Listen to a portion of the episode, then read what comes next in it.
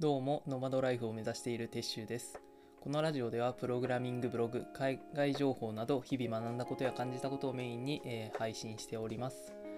今回は、えー大学で学んだことをアウトプットしようと思ったという話をさせていただきたいと思います。えー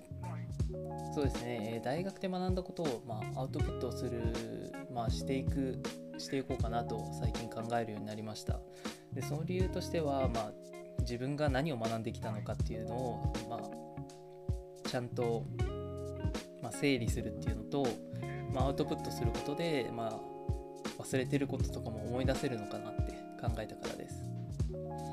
でまたこうラジオとかで配信してみることでこう意見の交換とか、えーまあ、新しい発見があったりとかするんじゃないかなっていうふうに、えー考えました。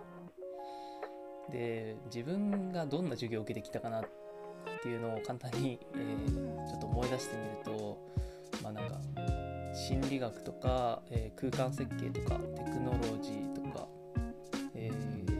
企業論とかコーチングとか、まあ、あと言語とかまあなんかこうとすごく専門的になんか一つのことをなんか勉強していたっていうよりはなんか興味があることになんかフラフラしてたような、えー学生だったかなと思います。で、まあ、自分とかもそんなにすごいこう、まあ、優秀って感じじゃなかったんでなんかこうなんかのんびり学んでた感じですね。でまあその学んだこととかをアウトプットして、まあ、自分のなんだろう今後に生かしていこうかなっていうふうに考えてます。でまあ需要があるかわからないんですけどまあなんか